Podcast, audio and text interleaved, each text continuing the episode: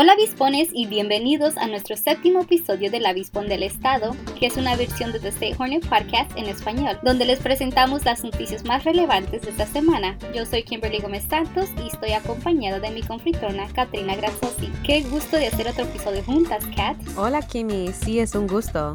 Hablando de otro tema muy importante sobre ti, ¿cómo te sientes últimamente por tu graduación? Ay, Kimi, gracias por la pregunta. Me siento muy orgullosa y agradecida por haber llegado a este momento. Habían muchas veces donde no sabía si lo iba a poder lograr, pero con el apoyo de mi familia aquí estoy y no veo la hora de graduarme. Felicitaciones por tu graduación y los mejores deseos para tu próxima aventura. Gracias, Kimi. ¿Y tú cuándo te vas a graduar? Si todo me sale bien, me voy a graduar en el otoño del 2021. Qué bueno, vas a ver que se pasa rápido. Felicitaciones otra vez y espero verte en la televisión pronto. Sí, seguro, muy bien arreglada. ay, ay, ay.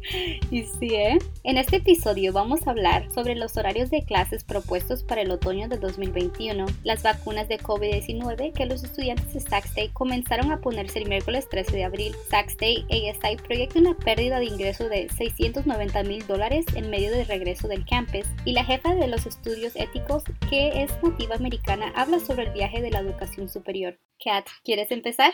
Claro que sí. Los horarios de clase y las modalidades de cursos propuestos para el otoño del 2021 ahora son visibles para los estudiantes en su centro de estudiantes, dijo el provost Steve Pérez en el viernes por correo electrónico. Los estudiantes pueden ver qué modo de instrucción se impartiría a las clases en su centro de estudiantes debajo del título de la clase. Pérez dijo que puede haber algunos cambios en las modalidades de enseñanza del curso a medida de las circunstancias continúen cambiando, pero que los estudiantes podrán cambiar su horario entre el 1 de junio y el 11 de junio, además de las modalidades híbridos HighFlex y HerkyFlex que les explicamos en un episodio anterior, los siguientes serán incluidos. La opción combinado es cuando se requieren reuniones en línea, en persona y sincrónicas. Se espera que los estudiantes se reúnan en el campus en el horario de clases programados en forma rotativa. Cuando los estudiantes no están programados para reunirse en el campus, se espera que estén presentes en clases en línea. Opción totalmente en persona espera que los estudiantes se reúnan en persona en los horarios de clase programados en el campus. Sincrónica en línea se espera que los estudiantes se reúnan en línea en los horarios de clase programados a través de Zoom y otra conexión remota. La opción asincrónica en línea es cuando se espera que los estudiantes completen el trabajo del curso en línea sin horarios específicos de reunión de clase. Este artículo fue escrito por Cameron Dady. Gracias, Kat. En otras noticias, les comento que los estudiantes de la universidad recibieron invitaciones por correo electrónico para vacunarse contra COVID-19.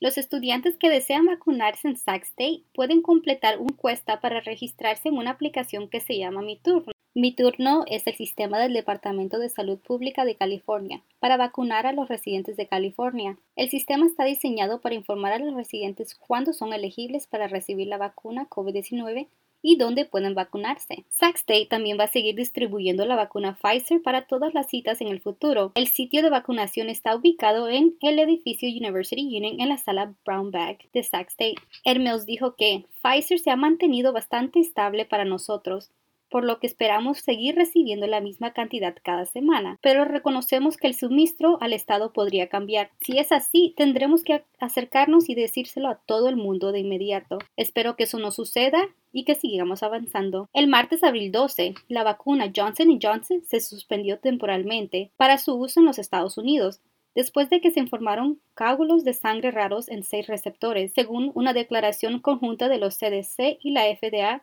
estos eventos adversos parecen ser extremadamente raros. Se han administrado más de 6.8 millones de dosis de la vacuna Johnson Johnson en los Estados Unidos hasta el 12 de abril, dijeron las agencias federales de salud. Hasta ahora no está claro si Sac State ordenará que los estudiantes y profesores de Sac State que regresen al campus en el otoño del 2021 reciban la vacuna COVID-19. Este artículo fue escrito por Eric Salgado y Mercy Sosa. Gracias, Kimmy. Se proyecta que Sacramento State Associated Students Incorporated, el gobierno estudiantil universitario, perderá casi 700 mil en el año escolar 2021-2022, a medida que el gobierno estudiantil planea aumentar el gasto en empleo y predice pérdidas de ingresos en todos los programas de su campus. Mark Montalvo, director financiero y administrativo de ASI, presentó proyecciones presupuestarias en la reunión de ASI el miércoles. El presupuesto predice que ASI operará con una falta de fondos, optando por un presupuesto más conservador debido a la gran cantidad de factores desconocidas con respecto a las regulaciones de COVID-19. Montalvo también mencionó una disminución de ingreso proyectada de varios programas del campus, como los alquileres del centro acuático o Peak Adventures,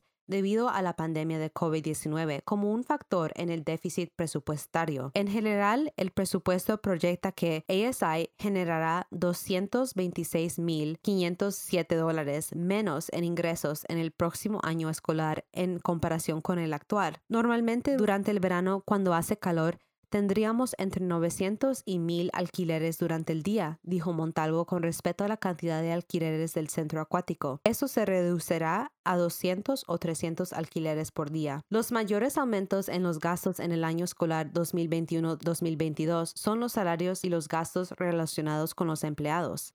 387.185 dólares más que el presupuestario del año escolar actual. Sin embargo, el gasto en empleo 2021-2022 es solo 54.189 dólares, más que el presupuesto 2019-2020, que fue aprobado en abril de 2019. Debido a la pandemia, ASI perdió 1.7 millones en ingresos en 2029-2022 y redujo su presupuesto en 688.074 dólares entre el presupuestos de 2029-2020 y 2020-2021. El aumento total de 336.510 dólares en gastos eleva el gasto total para 2021-2022 a 377.057 dólares por debajo del gasto total en el propuesto 2029-2020. ASI está comenzando a aumentar lentamente las opciones para el próximo año, dijo Montalvo por correo electrónico.